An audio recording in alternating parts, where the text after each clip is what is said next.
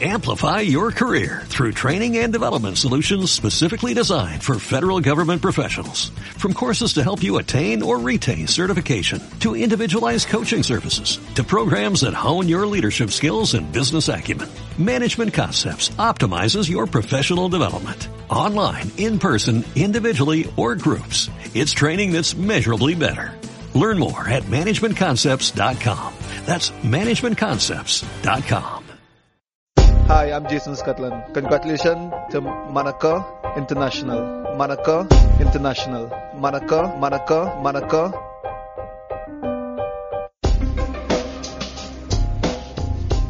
No ahora que haters de qué Rizabalaga. A ver, yo, a mí me ha sorprendido ¿eh? la tendencia a la caricatura que ha adoptado desde que llegó a Londres eh, Kepa, porque no, no es la primera.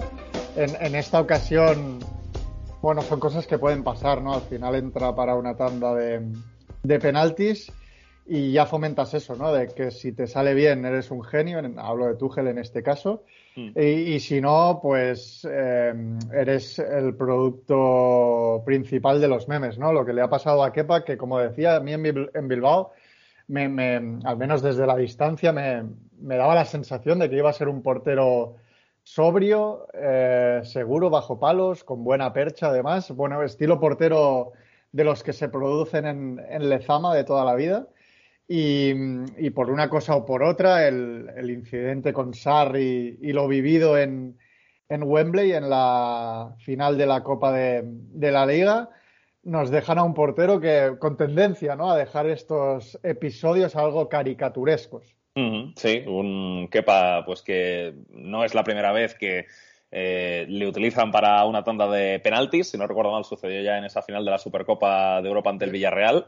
Eh, y ahora, pues, eh, ha tenido que hacerlo también en la, en la, Copa de la Liga. Y fíjate que, claro, eh, Sergi, al final eh, puede tener claro Tuchel que Kepa a lo mejor es un especialista para penaltis mayor que Mendy, pero viendo el partido que hizo Mendy, la verdad es que eh, tomar la decisión de cambiarlo es una decisión gruesa, ¿eh? porque es que Mendy, mm, a ver, está muy bien todo el partido, pero es que hace dos paradas que son realmente impresionantes. La doble que le hace a Mané y a y a Keita en la primera parte es espectacular, pero es que luego la que le hace a Van Dijk a la salida del córner ya cuando se acercaba el final del tiempo reglamentario es, eh, es otro rollo, o sea, es, una parada de, otro planeta, o sea, esas dos son acciones tremendas del portero senegalés que está ahí, ahí con Thibaut Courtois para disputarse el puesto de mejor portero de, del fútbol europeo esta temporada. O sea, es, es, algo tremendo lo de, lo de Mendy. Y lo cierto es que fue un partido, esta final de la Copa de la Liga, donde no se vieron los temores típicos de una final, de equipos reservones, ni mucho menos. O sea, fue un partido muy divertido, partido con muchísimas ocasiones, un 0-0 extremadamente engañoso, porque realmente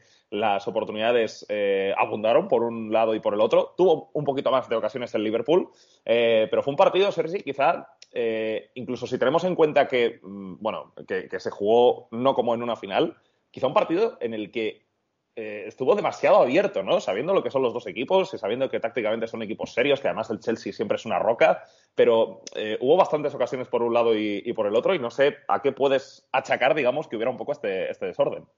Bueno, yo creo que al final los partidos salen como, como salen, ¿eh? Coincido en que es uno de los ceros a ceros menos cero a cero de, sí, sí. de la historia, ¿eh? Porque pasa de, de todo, hay palos, hay goles anulados por fueras de juego muy, muy justos. Hay porteros pletóricos, porque tú hablabas de, de Mendy, pero Kelleher, mm. la verdad que está bastante bien también en algunas ocasiones, haciéndose muy, muy grande y sacando alguna intervención de, de mérito.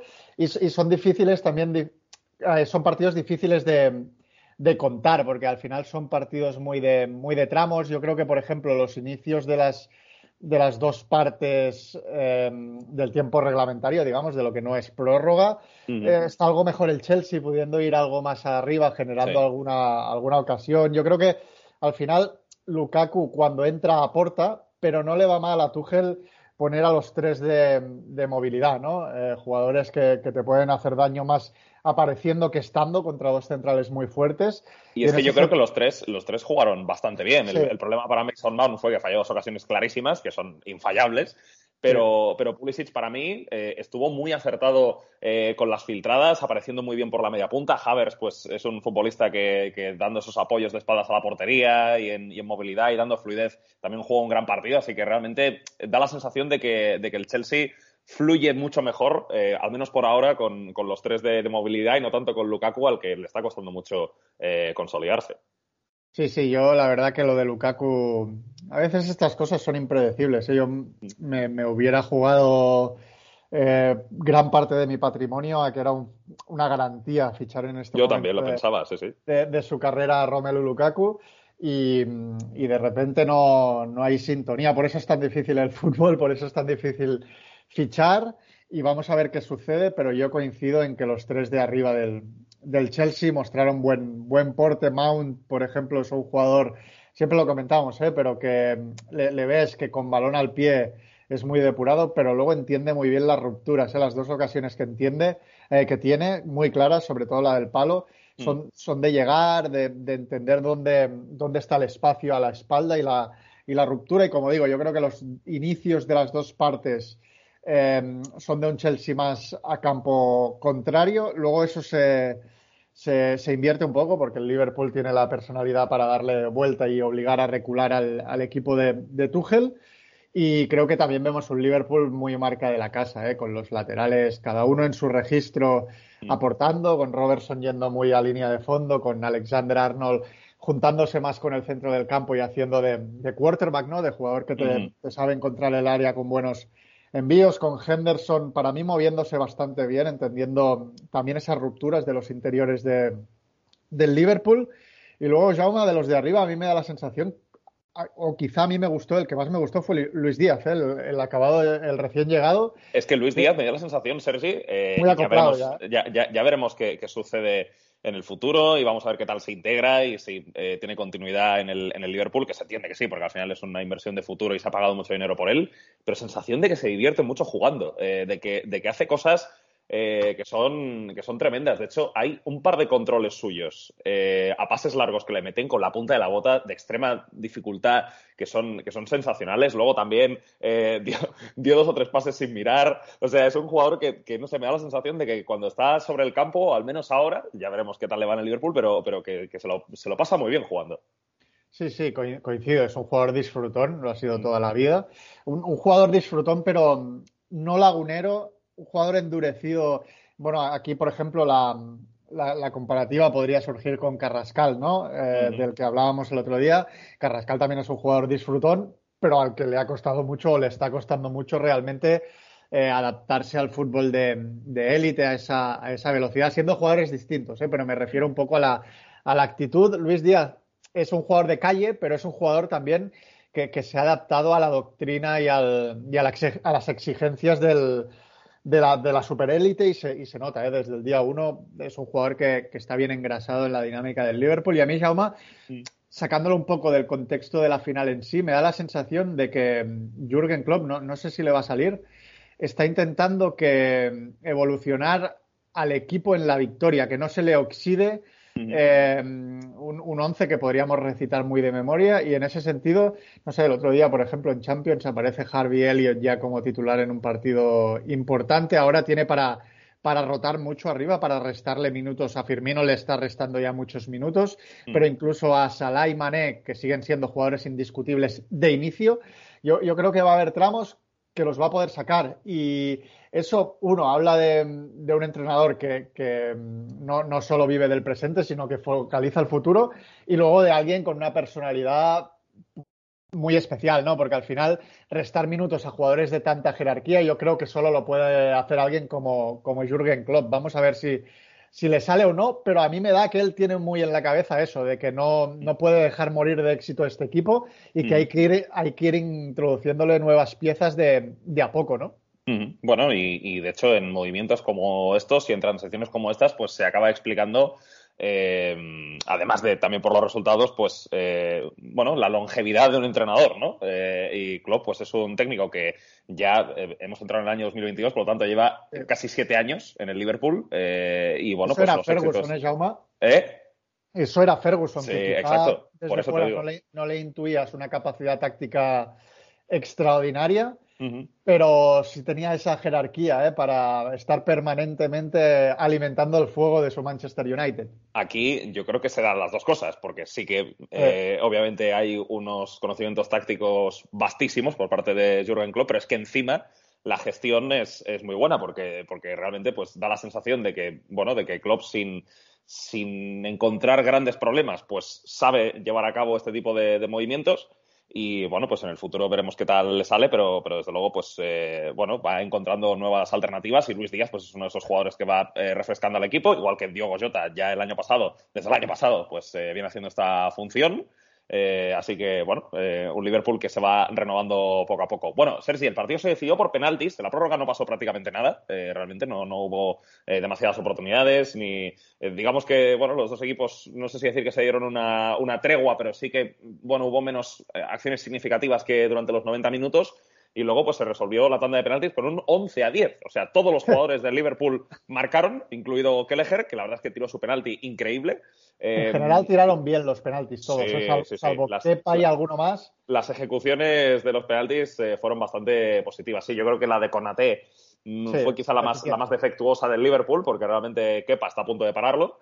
Eh, pero luego, bueno, pues eh, meten todos los jugadores del, equipo red y en el caso de, Kepa, pues es el que termina fallando con ese disparo. Eh, hablabas antes de quarterback, pues lo que hizo Kepa fue un tirapalos, fue un extra point o, el, tiro de tres puntos de la NFL, porque se le fue bien arriba ese, hay, penalti.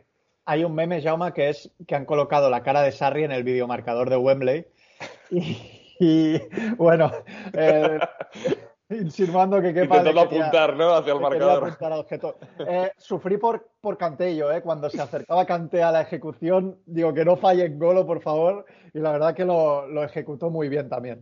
Sí, sí, sí, sí, sí, no, la verdad es que eh, tanda de penaltis de, nivel alto. No sé, eh, sí. a ver, esto, esto es igual para eh, hablar eh, aparte otro día, pero me da la sensación de que, al menos en las tandas de penaltis que estamos viendo últimamente en la superélite son de un nivel tremendo. O sea, la de la, la Europa League del año pasado, United Villarreal, fue una locura. Y esta, pues, eh, prácticamente. O sea, es que al final se tiran 21 penaltis y solo se falla el último. Y porque es el portero, que, no, es un jugador que esté preparado para eh, lanzar en un momento así. Así que no, sé si se le puede dar alguna explicación a esto, pero, pero me da la sensación de que, de que cada vez es algo más habitual. De que en la superélite el tema de los penaltis. Eh, Mm, además de que se debe trabajar bien, luego también, por supuesto, tienes que tener el carácter para lanzarlos como tú los has entrenado. Entiendo que no lo dices por Clinton en G, ¿eh? no, no, no. Uf, qué mal lo tiró en G, madre mía, qué desastre. Sí. Eh, no, no, eh, la Copa de África. O sea, yo, creo que esto yo creo que lo puedes entrenar, pero... Pero sí, viene, muy dado por las revoluciones y por la gestión. Sí, la, situación de presión. Yo, yo me acuerdo de, no, no sé si lo he contado esto, pero siempre me acuerdo de un vídeo de, de, Alessandro del Piero, no sé si salió en Fiebre Maldini hace años, contando un poco su, su, reacción yendo a tirar el penalti en una final de Mundial, ¿no? Y, y bueno, dice que, claro, él caminando hacia la portería decía, bueno, eh, Ale se decía a sí mismo, tranquilo que solo te están viendo 100 millones de personas. es que claro, la portería se te tiene que hacer pequeñísima. Tienes que tener una calidad y una tranquilidad que en, esos momentos es, incontrolable. Creo que no, no es entrenable tampoco, me da la sensación. ¿eh? Sí, sí. Bueno, es, eh, ya te digo, una, una capacidad de, gestionar ¿no? esas emociones y de, y, de, y de ser capaz de un poco eh, quitarte encima esa presión. ¿no? bueno, es, es, una mezcla un poco de todo. Bueno, pues el Liverpool que se llevó la primera copa de la temporada ¿eh? Eh, en, este, en este curso 2021-2022, venciendo frente al Chelsea. Por cierto, primera victoria de Klopp frente a Tuchel desde que Tuchel llegó al Chelsea. O sea que, eh, después de tres partidos que no terminaron de forma exitosa para el Liverpool, ahora la historia ha cambiado y el Liverpool, pues ahora, ya una vez que ha ganado esta competición, pues eh, puede seguir centrándose en la liga donde solamente está a seis puntos del Manchester City con un partido menos. Así que eh, un Liverpool que está metidísimo en la carrera por el título. Eh, si hablamos de la Premier, Sergi, pues este fin de semana había un partido importante en la pelea por la Champions porque se enfrentaban el West Ham y el Wolverhampton. antes de comenzar el partido solo había dos puntos de diferencia entre ambos equipos, que ahora se han ampliado a cinco porque fue el West Ham el, el equipo que ganó.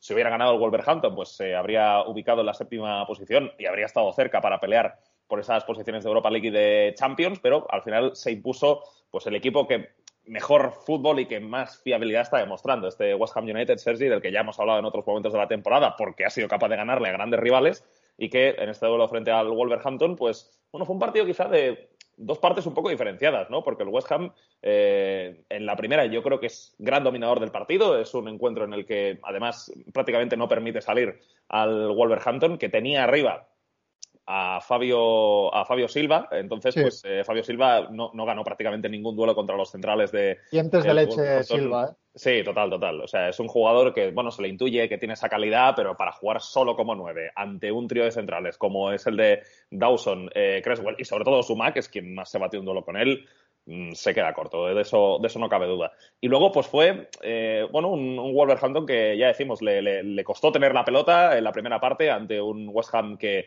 eh, acaparó bastante, un West Ham en el que jugó Fornals de carrilero, eh, Creswell jugó de tercer central, aunque es verdad que luego, em, según se atacaba o defendía el equipo, pues se disponían de forma diferente, permitiendo que Fornals se estirase para, para, estar presente en el ataque. Y... yo creo que a eso te lleva también la formación del propio Wolverhampton, ¿no? que al jugar con tres centrales, a veces te obliga ¿no? a modificar un poco la, posición de Fornals, que para mí Jaume hizo un partido bastante bueno, ¿eh? muy sacrificado, pero también muy talentoso, siempre mejorando la jugada. Sí, sí. Eh, bueno, y yo creo que otro partido realmente serio de, de Clan Rice, ¿eh? que incluso en la, primera parte tuvo una ocasión eh, con un disparo desde la frontal, un remate precioso con, con Rosca que va directo al, poste, golpeo potente al que no pudo llegar José y que solamente el palo pudo evitar.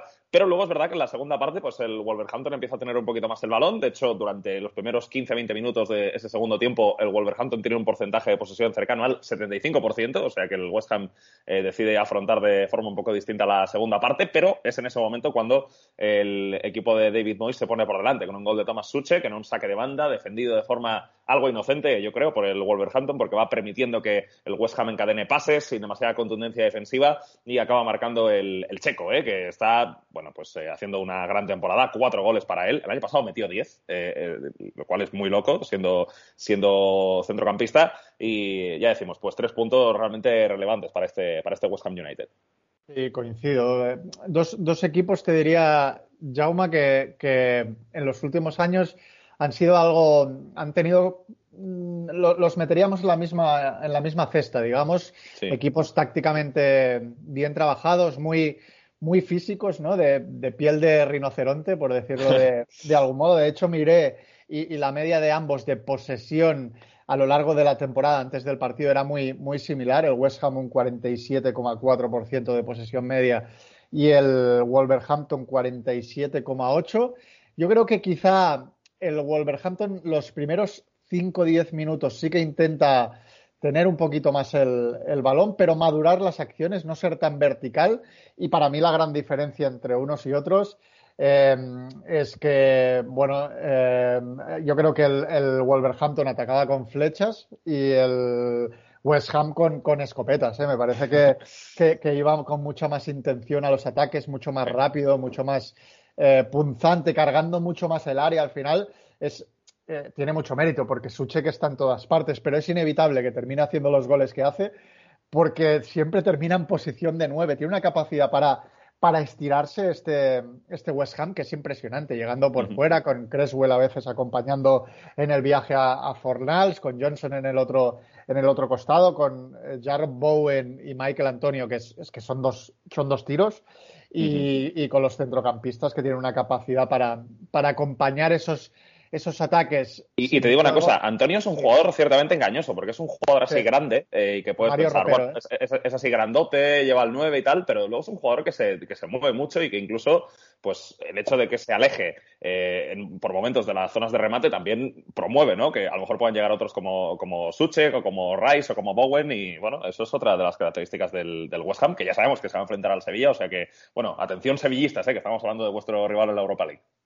Sí, yo, yo para, para equipos que quieren proponer mucho, vamos a, vamos a ver el, Sevilla, que yo creo que es un equipo más camaleónico, que, que te puede jugar distintos partidos.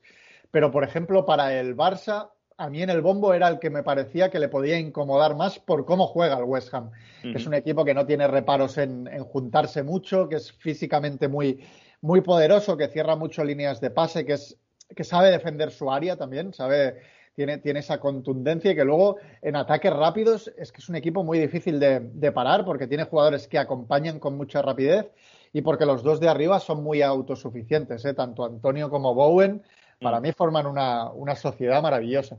Sí, sí, la verdad es que, bueno, jugadores que, se entienden realmente bien. Un Bowen que es lo que decías, ¿eh? en cuanto coge la pelota sale con una potencia tremenda. Eh, Antonio, pues eh, con esa polivalencia que, tiene. Lanzini jugando por detrás, que también muchas veces pues hace un poco de, de, lanzador o de jugador que en la media punta pues busca esos pases definitivos. Eh, Rice, que es un jugador que hace de todo, eh, Suchek también, la verdad es que la verdad es que es un equipo interesante este West Ham ¿eh? y que se justifica totalmente viéndole jugar, pues eh, lo bien que le está yendo y bueno, me gustaba eso de la diferencia entre las flechas y las escopetas del Wolverhampton y del West Ham porque bueno, el Wolverhampton jugó arriba con Trincao, con Juan y con Fabio Silva de inicio y si antes decíamos que Fabio Silva no ganó ni un duelo ante los centrales y que tampoco aprovechó una buena oportunidad que tuvo tras un error eh, del West Ham cerca de, su área, porque ahí eh, queda en el duelo ante, ante Kurzuma, intenta recortarle, pero se ve que no tiene la velocidad ni, ni, ni la chispa suficiente como para irse de él pues es que, bueno, no, no, no, no hizo demasiado. Y Juan Hichan es que tampoco, tampoco apareció. Así que eh, eso fue un poco lo que marcó la diferencia en este partido que se acabó llevando el West Ham United. Sí, bueno, te diré, Jaume, que los días que vivimos no sé si es lo más acertado, ¿eh? la comparación flechas-escopetas. De hecho, tú, me dijiste que en el multi habías estado intentando evitar cualquier em, frase que, incidiera o, que hiciera pensar en lo bélico. Yo he caído con los dos pies de primeras. ¿eh? Bueno, eh, es, lo que tiene. Al final la terminología bélica, nos guste o no, está muy presente en el fútbol y es que no sale solo. O sea que, bueno, eh, yo, yo, intenté evitarlo porque es que, claro, el multi era el mismo día en el que comenzó la invasión de Rusia de Ucrania. Entonces dije, bueno, voy a intentar no, no, no, no hacer demasiadas menciones a esto, pero, pero bueno, es que luego también nos, nos, nos sale solo, como decimos. Bueno, em, ya decimos, pues el West Ham que ganó este partido importante y eh, también queríamos hablar, Sergi, de partidos en Italia porque este fin de semana se jugó un partido que quién sabe si puede marcar el curso de la, de la temporada, porque el Napoli se puso líder de la, de la Serie A y, bueno, pues eh, un Napoli que venía de un sinsabor entre semana, porque fue superado de forma muy clara por el Barça en una gran actuación del equipo de Xavi Hernández, pues eh, se enfrentaba a un Lazio que venía de una sensación similar, porque eh, perdió la, la, posibilidad de estar en los octavos de final ante, ante el Oporto en esa UEFA Europa League. Y bueno, pues fue un partido, Sergi, en el que eh, si hablábamos un poco de que a eh, bueno, de que, de que quizá eh, al Wolverhampton le faltó un poquito de, de, artillería arriba eh, para poder hacer bueno las cosas positivas que estaba realizando. Me dio la sensación con la Lazio un poquito de lo mismo, de que, de que fue un equipo que tuvo bastante el balón, de que, de que lo manejó, pero de que después arriba faltó, faltó acierto. No, no creo que faltase intención, pero sí que faltó acierto con, bueno, con un Chiro Inmóvil que no puedo anotar en este partido, acompañado en los costados por Zacañi y por Felipe Anderson, eh, y con un equipo que yo creo que por detrás de, los, de los delanteros pues hizo las cosas bien, con Luis Alberto que fue, eh, digamos, diferencial encontrando las, las, los resquicios en esa eh, bueno en ese sistema en ese entramado del, del Napoli con un Milinkovic Savic eh, que también en esa creación y sobre todo pues con una función que ya conocemos de él, que es que eh, juegue o prácticamente en algún momento se coloque casi como nueve y haga de, boya para bajar balones, pues eh, también estuvo bien en esa función. correcto. pero bueno, es que el Napoli es un equipo que, a pesar de lo visto el jueves pasado ante el Barça y después de llevarse cuatro goles, pues es un equipo muy duro atrás, que, que es casi impenetrable y que por eso cuando le llegas al área tienes que estar muy, muy preciso. Y el Napoli pues comenzó eh, ganando con el gol de Lorenzo Insigne, empató Pedro con un tanto espectacular, una volea desde la frontal del área con la zurda eh, en la que mete la mano eh, en la que mete la mano Espina, pero no puede evitar el gol. Y después el tanto de Fabián es precioso, ¿eh? ese disparo con, con, rosquita después del pase de Insigne. Eh, bueno, de hecho son acciones en las que el, el Napoli, pues desde bastante cerca, sin, o sea, la primera es una pérdida de balón de la Lazio en salida y la segunda es un saque de banda y ahí, pues eh, desde, desde bastante cerca, sin tener que recorrer una gran distancia, acaba haciéndole jugadas de mucho peligro a la Lazio y ese tanto de Fabián, un poco a lo, a lo Messi en el Bernabéu, en aquel día en el que se sacó la camiseta y la enseñó al público, pues se metió, metió un gol así, eh, o también a lo Tony Cross, ¿no? con esos remates desde la frontal del área con, con rosquita que van pegados al palo. El Napoli se llevó esta victoria y fue muy importante para conseguir el liderato.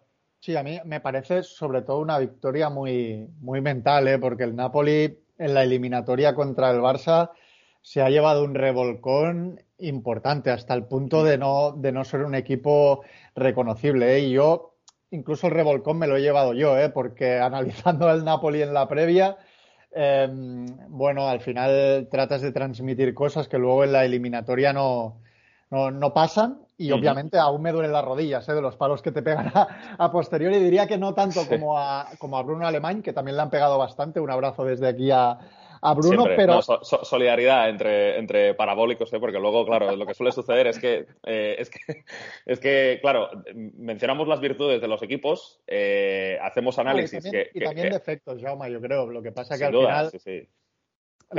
son, dos partidos. Y... Claro, y, y, además fíjate que la eliminatoria empezaba justo después de un partido contra el español por parte del Barça que no fue bueno. Entonces, no, lo que no esperábamos tampoco era que se produjera esa, eh, esa evolución eh, un poco de repente, ¿no? Porque es que el partido que hace el Barça contra el Español es de, tirar no sé cuántos centros, eh, no sé si, fueron 30 o 40 en ese partido, de, estar bloqueado y de que, bueno, era un equipo que todavía estaba por hacer, ¿no? Ahora el Barça en, poco tiempo ha hecho un crecimiento exponencial e impresionante, pero, pero antes de empezar la, eliminatoria daba la sensación de que el Napoli era un poquito más favorito. Bueno, yo, yo, creo que mirando la temporada en perspectiva era un equipo más, más hecho y que había jugado de manera más homogénea para bien que, el Barça, lo que pasa que luego al final dos partidos y para mí hubo, pasó una cosa, que yo creo que el, el Napoli jugó a, lo que juega siempre, pero es, eso es algo a lo que el Barça le gusta que los rivales jueguen, ¿no? A tratar de salir con el balón desde atrás. Y, se enredó muchísimas veces el Napoli. Fue incapaz, a veces con, con, balones muy, muy por dentro, muy imprecisos. Yo creo que vimos un buen Barça y un Napoli muy que, que se ofuscó mucho en lo que sabe hacer y viendo que no le salía no encontró planes alternativos y sobre todo en el partido jugado en el Diego Armando Maradona, un equipo muy, muy separado, muy, muy entregado, ¿eh? con muchas facilidades entre líneas para el equipo de Xavi. Por eso digo que la victoria contra la, Lazio para mí es muy, es muy mental, es muy psicológica, porque un mal resultado, quién sabe si puede mandar al precipicio ¿eh? a un equipo además que con Spalletti, a Spalletti a veces le pasa ¿eh? que a lo largo de la temporada empieza bien y luego le, cuesta. Yo creo que esta victoria y ponerse líder le puede dar un espaldarazo a, este Napoli para, seguir remando ¿no? hasta el final en, una Serie A donde sabíamos que los equipos de Milán iban a ser rivales y en los cuales ahora con esta lluvia de, de, de vamos a ver si no hay lluvia también. Sí, sí, sí. Es que, de hecho, eh, que la Juve se ha subido a la carrera por el título mm, parece bueno, eh, parece, no sé si dice que parece claro, pero, pero hombre, es que. Menos mal, Jaume, que no, que no la borramos cuando nos preguntaron al inicio de, temporada, porque acuérdate que la, la, Juve estaba cerca, más cerca del, descenso que de las plazas europeas. No, ¿eh? no, no, no, no, no, es que, no es que estuviera cerca cuando nos preguntaron, es que estaba en descenso. Estaba en descenso. Es que yo creo que eran los primeros programas de la temporada. Creo que la Juve en la jornada 4 o 5 estaba en descenso, estaba decimoctava. Eh, y bueno, pues no quisimos borrarla del todo porque no nos fiábamos de que la Juve, de que la Juve le fuera a ir tan mal. Aunque obviamente la Juve necesitó, tampoco. ya llegado, llegado a cierto punto, necesitó hacer un movimiento como este. Porque si no, mm, a lo mejor, eh, hombre, eh, en, media tabla no hubiese quedado, pero le hubiera costado mucho entrar en la Champions. Y esto, esto es un hecho. Em, y con, y con pues ha, habido, ha habido un gran progreso. Pero bueno, Sergi, pues volviendo un poco a este partido entre, entre Lazio y Napoli, pues lo, lo que te decía, ¿no? Un, una Lazio a la que le costó, eh, a la que le costó el, finalizar. Eh, luego, pues eh, acabó llevándose esta victoria el, equipo, el equipo napolitano, el equipo de, de, Luciano Spalletti, en un partido en el que yo creo que vimos una cara muy buena de Fabián Ruiz. Yo creo que movió muy bien al equipo en el, en el centro del campo. Antes te destacaba como aspecto positivo el hecho de que en defensa el equipo estuvo, estuvo muy serio. Y, bueno, pues luego también sensación de que, de que los cambios no entraban mal al partido, ¿no? Porque de hecho una eh, pues es el jugador que inicia la jugada del, segundo gol. Eh, Elmas luego también acaba jugando los últimos 33 minutos más al descuento por, por Zielinski, así que victoria importante, respaldado un poco en todo esto. Sí, a mí me da la sensación eh, de que obviamente a veces bajan un poco el nivel, pero que los cambios en el Napoli tienen esos jugadores para, para ir jugando y que, y que están integrados dentro de un mismo eh, sistema y que accidentes aparte, como el que tuvo contra el Barça, es un equipo, es un equipo resistente en que los jugadores de más creatividad, eso también pasa a su manera en el West Ham, son, son bastante trabajadores porque Insigne, un futbolista que va a acabar su contrato y se va a marchar a la MLS, eh, es un jugador que raramente abandona a su, a su lateral, también trabaja muchísimo y por la Lazio, Jaume, yo destacaría em, que, ha vuelto a la normalidad algo que dejó de ser, lo que es que Luis Alberto sea un jugador importante. Hubo un tramo de la temporada en que eh, Milinkovic, Savic y Basic eran los interiores para Sarri. yo, yo, creo que era un tema sobre todo posicional, porque a Luis Alberto le gusta mucho jugar con libertad, venir mucho a recibir, hacer un poco lo que, lo que a él le parece. Y, y Sarri sabemos que es un entrenador dogmático con eso. Pero vaya, es que a nivel de calidad para mí no, no hay colores, que es un futbolista al cual no puedes, no puedes renunciar porque es que te da, te da un tono distinto a todo lo que hace. Bueno, pues 1-2 eh, ganó el Napoli y fue una victoria extremadamente celebrada, pues porque al final el Napoli sueña con ganar un Scudetto eh, pues más de 30 años después y oye, qué, mejor despedida podría ser esa eh, para Lorenzo Insigne, ganar, ganar un Scudetto en su última temporada con el Napoli, un jugador tan simbólico para esta institución. Ahora mismo el Napoli está líder, pero desde luego los márgenes no son grandes porque el Milan está empatado a puntos con el equipo partenopeo y por detrás viene el Inter con, dos de desventaja y la Juve está a siete. Y, desde luego, pues viendo que han entrado los tres de arriba en un momento de temporada en el que están cometiendo más errores y pinchando más y en cambio la Juventus pues viene subiendo poco a poco con Blaovic, eh, sobre todo a lomos del, del serbio, pues eh, bueno, la, carrera por el título se puede abrir todavía a, más gente. Bueno, eh, hablamos precisamente de la Juventus, Sergi, que ganó el sábado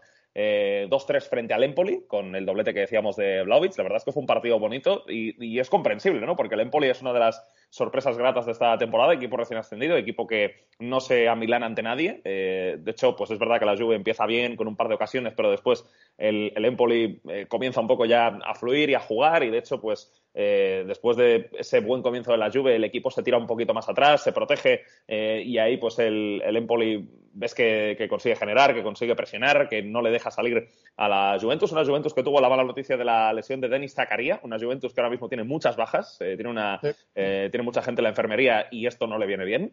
Eh, y bueno, pues la baja de Zakaria dio entrada a Manuel Locatelli. Pero bueno, fue partido en el que jugó Artur 90 minutos como titular, tu amigo Artur, Sergi, que además participó en, los dos goles, porque de hecho inicia la jugada del segundo y en el tercero eh, es también el, segundo, ¿En el segundo roba él puede ser o es en el tercero? Sí, sí, me, parece. Eh, no, sí, en el segundo roba él y en el tercero, pues también es el que eh, está en el comienzo de la jugada, sí.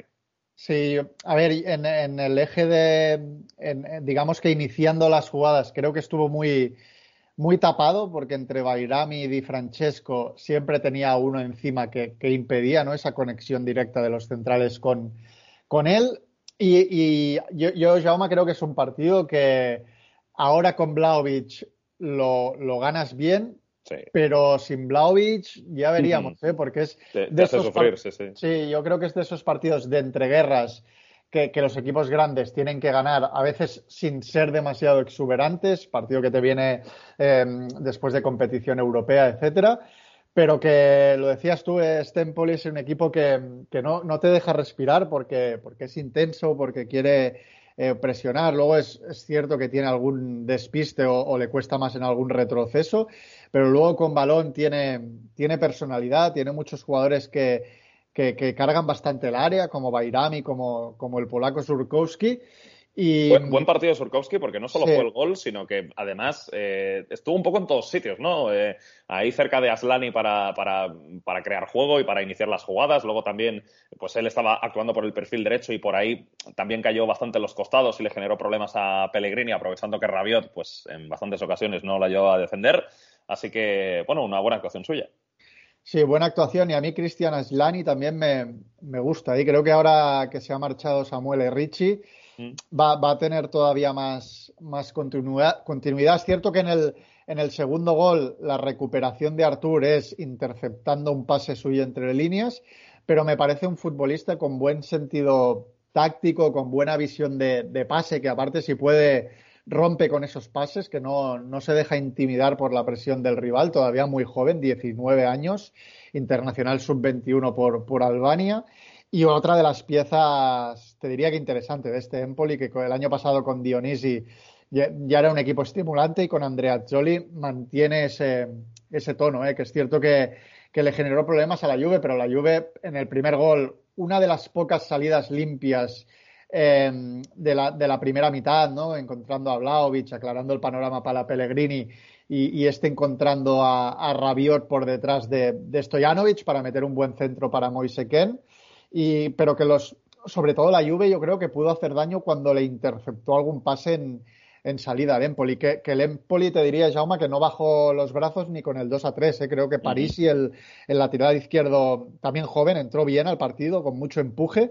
Y la Mantia tuvo un par de, además de marcar un gol, tuvo un par más de acciones como para haber empatado nuevamente el partido. Pero al final Vlaovic es lo que tiene. Las dos definiciones son una maravilla. Anda sí, que sí. se pone nervioso en el área. Y, y en el tercer gol, además, el pase de Morata, no diré que es de enemigo, pero iba por detrás y tiene la calidad para, para dejar un poquito el pie atrás y acomodársela, que, que le quede por delante el balón. Y bueno, uh -huh. luego la definición picándola por encima de, de, de, Vicario, que Vicario, creo que el año pasado ya hablamos de él, después de, de sí. algún partido, es un Cagliari Inter, si no recuerdo mal, sí, exacto. Que, que, que, se hinchó a hacer paradas, pues también dejó alguna, alguna buena intervención, pero vaya, al final Vlaovic, uh -huh. esa capacidad para, para definir es lo que te marca la diferencia. Uh -huh. Bueno, eh, hablabas antes de, de que eh, quizá en el final de partido le costó un poco controlar a la Juventus el, el encuentro y, a ver, también es normal, ¿no? Porque en cuanto pierdes a Zacaría, pues eh, configuras otra vez un centro del campo en el que no tienes demasiada capacidad de recuperación. Entonces, al final, eso a lo que te obliga es a intentar echarte atrás, defender como puedas y, mostrar una cara, pues, que ya conocíamos de la Juve en la primera vuelta y ahí, pues, el Empoli estuvo empujando, empujando y empujando, pero no pudo conseguir el tanto del 3 a 3, que habría sido, pues, un, un puntazo, ¿eh? Para, para el Empoli. Pero bueno, al final la victoria es para la Juventus, lleva 13 partidos de Serie invicta eh, el, el, la vecchia señora, o sea que eh, racha importante para la Juventus que, que está sabiendo pues eh, no perder y que está sabiendo competir en todos los partidos que está disputando. Por cierto, el próximo fin de semana partido mmm, muy importante y muy morboso. ¿eh? eh bueno, eh, va a jugar eh, la Juventus frente a la Fiorentina en la Copa Italia, o sea que va a ser el primer retorno de Blaovic a Florencia después de su marcha a la Juventus y ya sabemos cómo se toman en Florencia que jugadores estrellas suyos se vayan a la Juve. O sea que entendemos que el recibimiento va a ser, de, va a ser realmente hostil y, veremos, veremos qué sucede en ese partido de Copa Italia, que es ya la ida de las semifinales. La vuelta pues se va a jugar, eh, creo que eh, un mes y tres semanas después de, de, este partido de ida. O sea, casi nos habremos olvidado de, de, este primer partido y se jugará el segundo ya en el Juventus Stadium. Así que, eh, bueno, Morbo. Morbo va a haber seguro. Sí. El, el, partido, el partido es mañana, por cierto, Fiorentina-Juventus y el fin de semana es el Juventus Spezia. Eh, corrijo lo, lo, dicho. Sí, y Napoli-Milan, Napoli ¿eh? El fin de semana que viene. Sí, sí, sí, sí, sí, no, es que ah, la Serie A lo bueno que tiene es que como hay cinco o seis equipos ahí metidos, eh, o incluso siete, si contamos a, a, la Lazio, pues peleando por el título y luego pues también por Europa League y Conference, pues es que, claro, son equipos de, de muy buen nivel y como, y como son tantos, pues da la sensación de, de, que cada semana se van cruzando todos entre ellos, ¿no? Así que es una liga que, que en ese sentido es muy agradecida y luego pues los partidos que estamos viendo son siempre de, de nivel, son divertidos, así que una Serie A que, que en los últimos años disfrutando mucho, disfrutamos mucho eh, siguiéndola. Bueno, eh, otra liga disfrutona, Sergi, es la Eredivisie, ¿eh? donde sí. este fin de semana pues, eh, se jugó el partido entre la Z y el Feyenoord. Eh, partido importante porque eh, se enfrentaban el tercero y el cuarto de la clasificación. El Feyenoord si ganaba pues podía eh, mantenerse a un punto del PSV y podría haberse quedado a tres del Ajax y meterse de lleno en la pelea por el título porque el Ajax perdió contra el Go Ahead Eagles en un resultado extremadamente sorprendente. Eh, pero al final fue la Z el equipo que ganó, se llevó la victoria en Almar por dos goles a uno, un Feyenoord eh, que empezó perdiendo con dos tantos de penalti de Jesper Carlson, luego pudo reducir distancias con el tanto de nuestro amigo Gertruida, eh, el lateral izquierdo tan, tan, eh, tan pegajoso y tan eh, en este caso, bueno, un jugador que en este partido eh, jugó eh, de lateral derecho, jugó por el, por el otro costado, el futbolista que de habitualmente hecho, jugó, le veíamos defender jugó, a, Anthony. Sí, jugó por la derecha y al descanso se pasa a la izquierda porque se lesiona, se lesiona Malasia uh -huh. y, y, entra Pedersen y él pasa a jugar al otro lado. Uh -huh. Sí, bueno, pues eh, un eh, Feyenoord que ya decimos, eh, cayó por 2 a 1 en un encuentro en el que le vimos intentar proponer con, con ese centro del campo formado por Hendrix y Kokchu pues eh, bueno, acercándose bastante a los centrales para proponer. En la Z quizá no lo vimos tan atrás como en otros partidos eh, importantes que ha tenido que jugar. Pensamos sobre todo en el del, en el del Ajax y bueno, pues al final fue un 2 a 1 para el, para el conjunto local, para el equipo de Pascal Janssen, que se mete eh, de lleno en esa pelea por la tercera posición y tratando de, de, meterse directamente en Europa, porque si quedase cuarto tendría que disputar unos playoffs para jugar competición europea. Sí, para mí, Jaume, elogio absoluto al, al AZ Alkmaar, ¿eh? porque la última derrota del, del AZ precisamente había sido contra el Feyenoord, 7 de noviembre de 2021. Desde entonces no, no ha perdido y yo, yo, creo que hay que ponerlo en contexto, ¿eh? porque es un equipo que en los últimos años ha perdido a Idrisi, ha perdido a Stengs, ha perdido a Boadu, ha perdido a Miners, ha perdido a jugadores que habían sido muy muy importantes y quizá con algo menos de talento arriba, aunque ha encontrado a, Jesper eh, Carlson, por ejemplo, eh, un jugador de, bastante calidad. Mm, bueno, sigue siendo un, equipo, eh, un, equipo difícil de, batir, que a veces afronta los partidos más desde ser reactivo que desde la, propuesta que tenía en el, en el pasado, precisamente con Arne Slot pero un equipo muy ordenado en el que yo creo que, por ejemplo, Martin Gindy y, Jordi Classi le, dan mucha personalidad porque son jugadores que van muy sobrados en, la Eredivisie por, la experiencia que tienen y por el talento. Y luego siendo un equipo que, como dices, el, Feyenoord trató de, llevar siempre el peso del partido, ¿no? Con, sobre todo con Kokshu eh, tratando de, asumir responsabilidades en, en salida de balón pero le costó terminar de, percutir al, al, Feyenoord más allá de alguna buena acción de, Sinisterra y sin embargo la Z estuvo siempre muy bien colocado y luego fue muy, fue muy vertical ¿eh? con Pavlidis que a veces tiende a, a mediapuntear pero con David que ataca bien los espacios el, el mediapunta y sobre todo con jugadores como Weindal que es un jugador que te hace toda la banda Weindal yo creo que está maduro para dar un salto ya a otra, a otra liga, con, con, Carlson, que sabemos que es un jugador que también con, con balón, pese a que hace los dos goles de, de penalti, eh, bueno, es un futbolista muy, muy vertical en todas sus acciones. Con, jugó con, con Witry de, de, lateral derecho y con Sugawara por delante. Luego al, eh, en el final del partido cambió y Sugawara pasó a lateral. Y pese a no ser un jugador muy exuberante, Sugawara, el japonés,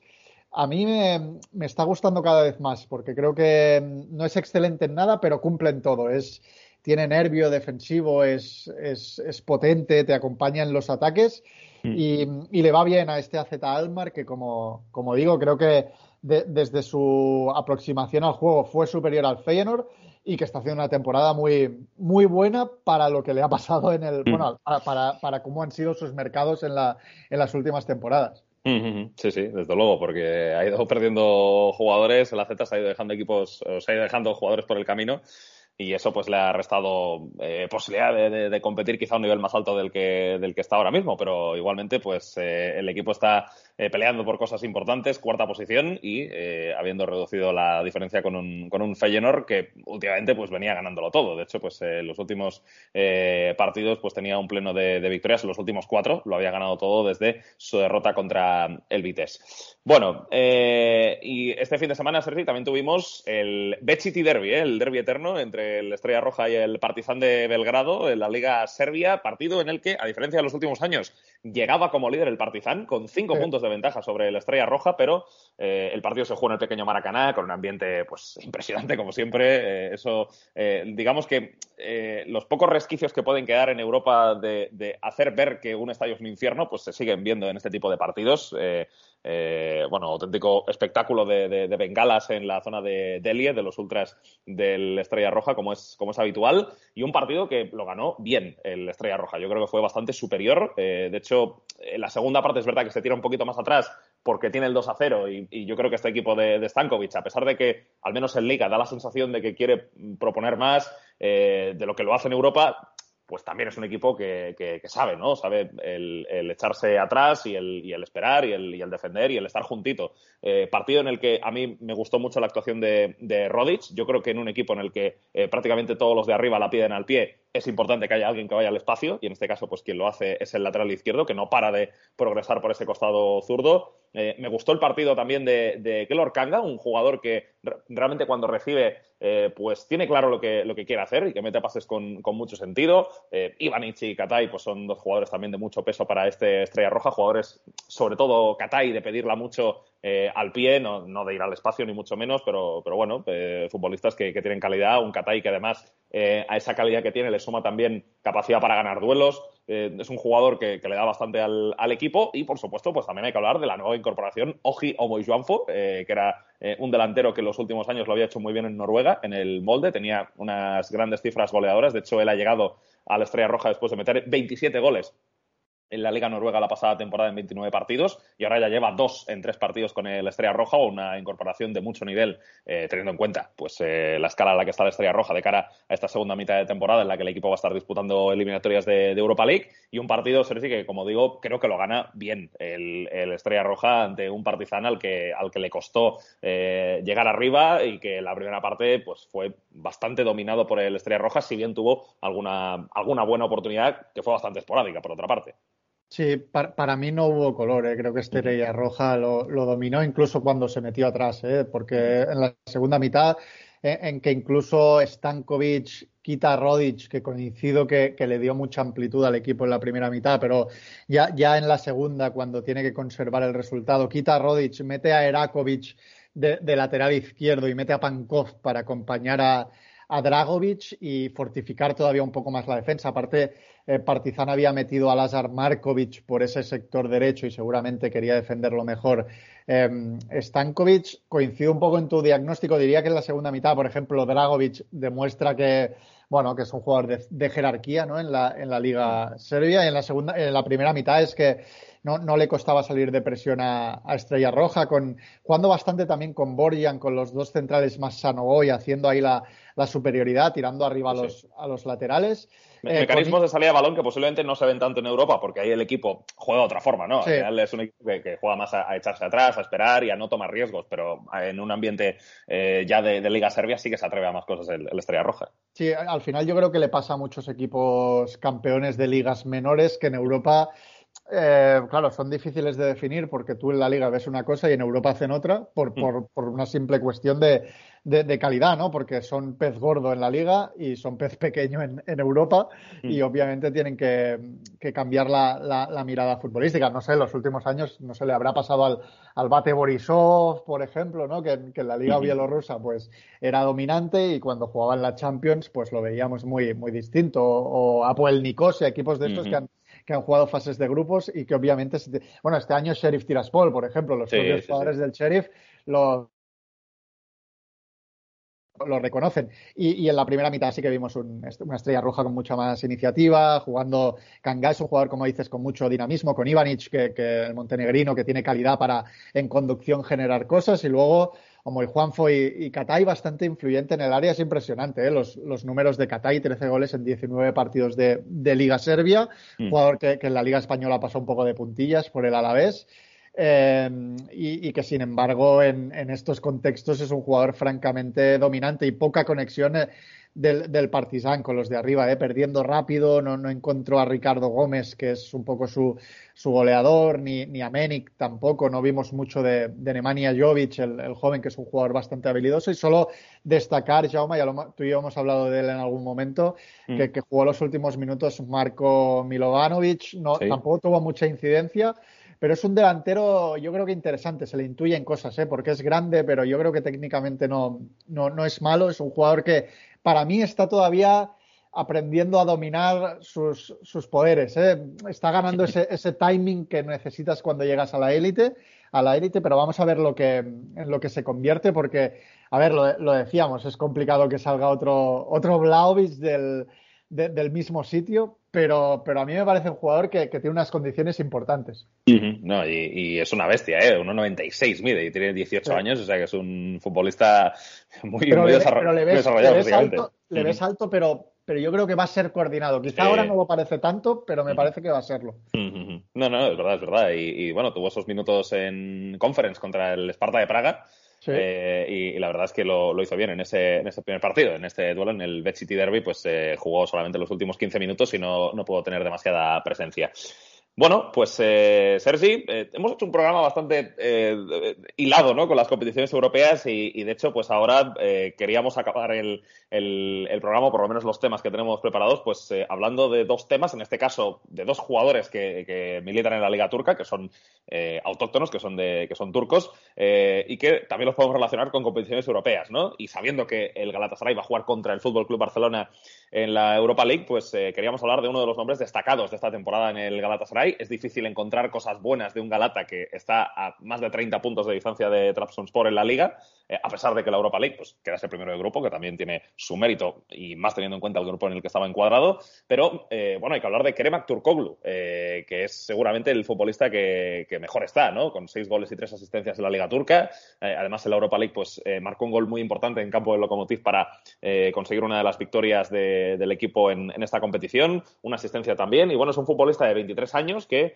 eh, suele actuar desde el perfil izquierdo del, ataque, aunque realmente tiene bastante movilidad, eh, y es un jugador que tiene un muy buen golpeo, que es capaz de atacar el espacio, que conduce también bien las contras eh, y que, bueno, pues está siendo eh, no sé si la gran figura de Galatasaray, pero desde luego uno de los destacados, junto también con eh, Chicaldao, que también está haciendo una, buena temporada. Eh, Marcao en defensa, pues si está inspirado puede ser un jugador eh, que, atrás marque la, diferencia en determinados contextos. Yo creo que igual Marcao en una eliminatoria contra el Barça le puede costar más, pero yo creo que la fase de grupos sí que fue un jugador que estuvo muy bien. Y vaya, un Galata que tiene sus virtudes a pesar de, lo mal que está el equipo de Domenech Turren. Pues sí, yo, yo creo que en un contexto de, dificultad, porque al final el, equipo en muchos momentos no, no, le está acompañando, tiene, tiene mucho mérito ¿eh? lo que está haciendo Kerem Koglu, que es un futbolista que sobre todo no, no le está pesando la, la, camiseta, está teniendo capacidad para, para tirar del carro y un futbolista que puede jugar en las dos bandas, aunque yo creo que tiene, él tiene alma de media punta, porque viniendo de la izquierda, sobre todo, a veces le gusta coger ese carril entre, entre central y, lateral a espaldas de, los centrocampistas para, para, recibir, donde él es, él es habilidoso, es rápido, tiene capacidad para, para girar y tiene buena visión de, de último pase. De hecho, los números Jaume en Europa League son, son interesantes. Son tres goles, cuatro asistencias en, en diez partidos que ha, que ha jugado y, como digo, en, un, en una temporada muy, muy volcánica, muy volátil para, para Galatasaray. Mm. Me parece que es una de las piezas de, que está teniendo regularidad y sin duda que, que el Barça de Xavi va a tener que marcar en, en rojo, una de las grandes, de los puntos fuertes de este Galatasaray ahora de Domenech Turren. Bueno, eh, pues Kermak Turkoglu ¿eh? y este Galata que va a jugar en octavos de final de la Europa League frente al Fútbol Club Barcelona. Veremos qué sucede. Ahora mismo el Barça está muy inspirado eh, y Galatasaray no tanto, aunque es verdad que ha ganado los dos últimos de Liga, o sea que puede ser que ahora comience una época un poquito mejor para el equipo de Dumenac Turren, pero eh, en general, en, el cómputo global, pues la temporada es buena en Europa, pero muy mala en el torneo de la regularidad. Bueno, y de Turquía, ya os lo avisábamos antes, eh, vamos a introducir a otro jugador que eh, nos llamó mucho la atención esta pasada semana en la UEFA Europa Conference League, futbolista del Fenerbahce, Arda Güler, eh, jugador de 17 años recién cumplidos, eh, zurdo, media punta y futbolista de un manejo de balón tremendo, Sergi. Un jugador que, lo ves y, ves la acción que hizo el otro día en, el segundo gol del, del Fenerbahce. Eh, es verdad que la eliminatoria ya estaba sentenciada por el, Slavia de Praga, pero igualmente tiene mucho mérito como se, bueno, se gira muy bien en la primera acción que, que realiza, protegiendo perfectamente la pelota para marcharse un rival y luego, ya dentro del área, se va de dos cambiándose la pelota de pie eh, termina la acción con un disparo que se acaba en gol, era, era un tanto antológico, la sacó Mandus y, marcó Berisha. Y Cersei pues es un jugador que está empezando a entrar en el equipo, 17 años, como decíamos antes, recién cumplidos, los eh, cumplió hace pocos días, el día 25 de, febrero, y, un futbolista pues que tiene muchísima calidad en ese manejo de balón y que quién sabe si puede ser pues uno de los próximos grandes nombres del, del fútbol turco. Sí, Fenerbahce, bueno, no, no vendió porque se marchó libre, si no recuerdo mal, a Omer Bellaz al, al, Stuttgart cuando lo había puesto a jugar también muy, muy joven. Y ahora le sale otro talentoso, este Arda Guller, que, que, bueno, tú comentabas esa jugada de cerca del área, pero también es un jugador que tiende bastante a venir a la base de la jugada para ser él quien, quien organiza, técnicamente muy, muy bueno, con, con buena zurda, con, buen golpeo también y, sobre todo esa, tú hablabas del giro, es un jugador que tiene esa capacidad también ¿eh? para, para dar pausa, para, para saber dónde está el espacio y, girar, para lo joven que es, nacido en, en febrero, acaba de cumplir ¿eh? los, los 17 porque es nacido en febrero de 2005. Eh, tiene, tiene esa capacidad también para, para, para sentirse importante dentro de un equipo donde por edad no le correspondería y sobre todo en estos casos yo creo vamos a ver si hay, si hay paciencia con él, ¿no? Para, para sostenerle los momentos en los cuales quizá no, pues no, estará tan inspirado y para, para integrarle de forma paulatina al, al, equipo. De momento con Fenerbahce, dos, dos partidos de conference, dos, dos asistencias. Sí, sí, la verdad es que eh, interesante eh, esta irrupción por parte de Arda Guller, eh, jugador de solamente 17 años. Eh, que está, bueno, pues eh, comenzando a brillar en este Fenerbahce.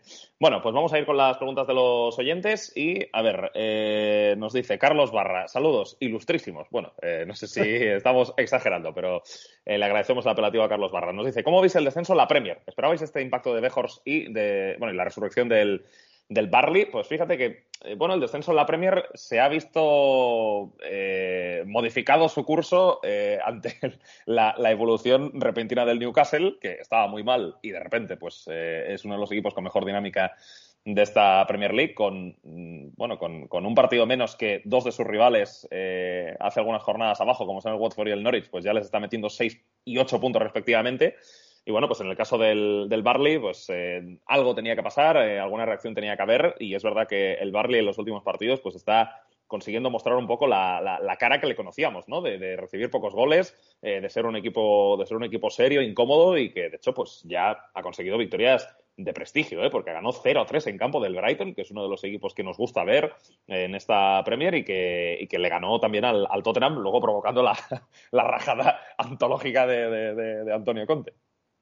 Sí, al final yo creo que con Sondike en el banquillo, sabes que en algún momento el equipo va, va a apretar los dientes ¿eh? y va, y va mm, a, saber, a saber sufrir o al menos a, sufrir con, con dignidad. Mm. Y, vamos a ver, ¿eh? porque el Brentford parecía que, que, era un equipo muy estimulante y también se ha metido ahí.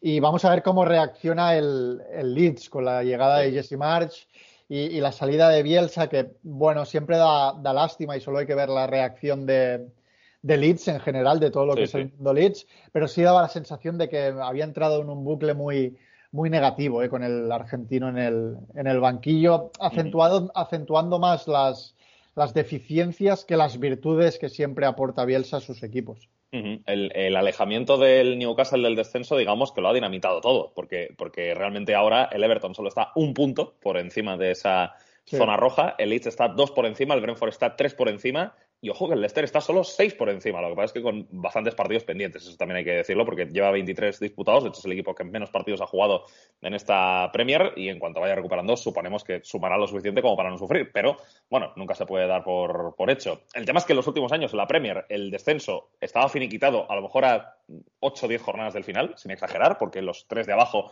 eran eh, los peores destacados de la competición, pero este año está mucho más abierto, o sea que es difícil eh, prever cómo se va a desarrollar, pero bueno, el Everton digamos que ha hecho un cambio para intentar y ha hecho fichajes para tratar de, de, que el equipo entre en una buena dinámica, el Leeds también ha hecho lo mismo, el Brentford pues eh, no, no, ha cambiado nada y veremos si eso le puede repercutir. Y el Barley pues en cambio está viniendo desde abajo y, sumando, empezando a sumar cuando era el colista, así que bueno, desde luego va a ser una batalla mucho más interesante que en los últimos años.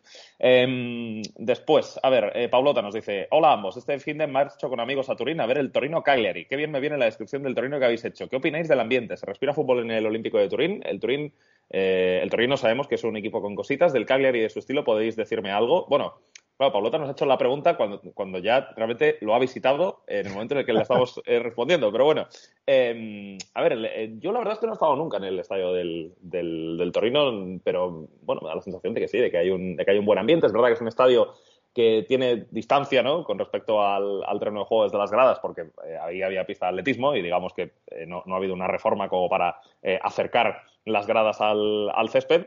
pero bueno, es un estadio que antes era de propiedad municipal, que de hecho fue usado por la Juve en la transición de Dele Alpi al, al Juventus Stadium y que bueno, pues ahora es utilizado por el Torino y, hombre, buen, buen ambiente hay, pero tampoco sé si es de los que más tiene de, la, de, la, de, la, Serie A, si bien la afición del Torino pues es, es de las de las más fieles eh, de, este, de, este, de este campeonato. Y bueno, sobre el Cagliari, eh, Sergi, eh, ¿qué, podemos decir? Es un equipo que está mejorando hace ya algunas semanas y que también está metido muy en la zona baja y que, ha salido del descenso.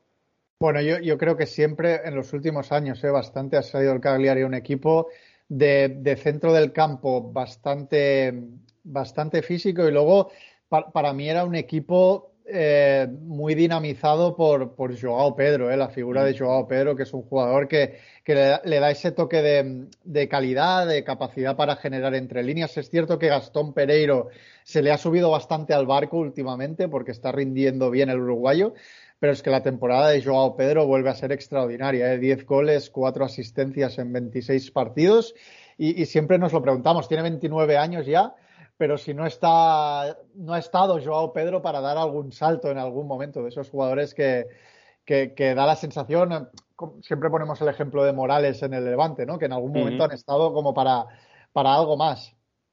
Sí, sí, desde luego. Eh, la verdad es que es un, uno de esos futbolistas que, ves la calidad que tiene y, lo que está ofreciendo en un equipo de este, de este escalón, digamos, que es un escalón inferior de la Serie A y, sorprende, ¿no? Que no haya salido nunca de ahí. Bueno, y luego la última de Luis Alberto Martínez que nos dice, buenos muchachos, os habéis planteado haceros un canal de YouTube conjunto con vuestra sabiduría futbolística y vuestra prosa incomparable a la hora de contar y explicar fútbol. Creo que sería un exitazo. Entiendo que el día solo tiene 24 horas y ya tenéis mucho trabajo, pero yo os dejo la pelota en vuestro tejado. Saludos y gracias.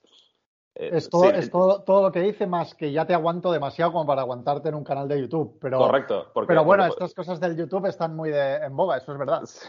Exacto. Sí, sí, no, eso eh, sería lo que ha dicho Luis Alberto, más efectivamente no tener que aguantar más tiempo a Sergio Hernández, pues siempre es un, es un aspecto interesante para no, no hacerlo. Nada, a ver, es que en realidad ya, ya tenemos bastante trabajo, ¿no? Y a ver, quizá hay gente que lo ve distinto, pero yo es que eh, YouTube o Twitch o demás creo que son eh, balas que me guardo en caso de que mi situación laboral empeore. Esto es, lo digo así de claramente. Entonces, por ahora no, no, no, tendría interés en hacerlo, pero en un futuro, pues, pues quién sabe, porque al final eh, el tener cualquier, digamos, cualquier programa o cualquier canal o, demás, pues es algo que te obliga, entre comillas, a estar al, al loro de todo, ¿no? Y de, ver cosas y de, estar metido en la actualidad. O sea que eh, es algo que sería interesante, pero por ahora yo por lo menos no, lo contemplo y creo que Sergi tampoco. Así que, bueno, queda, queda respondido. Pues nada, Sergi, aquí lo vamos a dejar. Y la semana que viene vuelve la Champions, así que nos tocará remar, ¿eh? que grabaremos el lunes nuevamente eh, y estaremos para contar lo que pase el próximo fin de semana. Bueno, pues nos escuchamos el lunes a ver si rapiñamos alguna cosita de entre semana en estos partidos que, va a haber mm. y si no, lo que venga al fin de pues ahí estaremos, ¿eh? con lo que pase en los próximos días en el fútbol internacional. Hasta la próxima, adiós.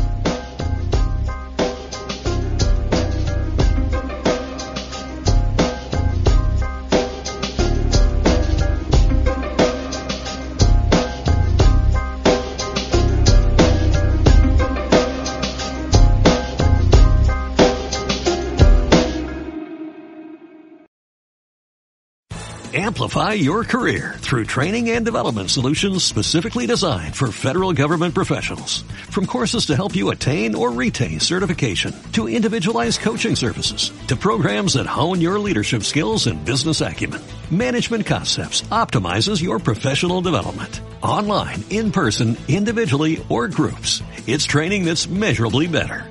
Learn more at managementconcepts.com. That's managementconcepts.com.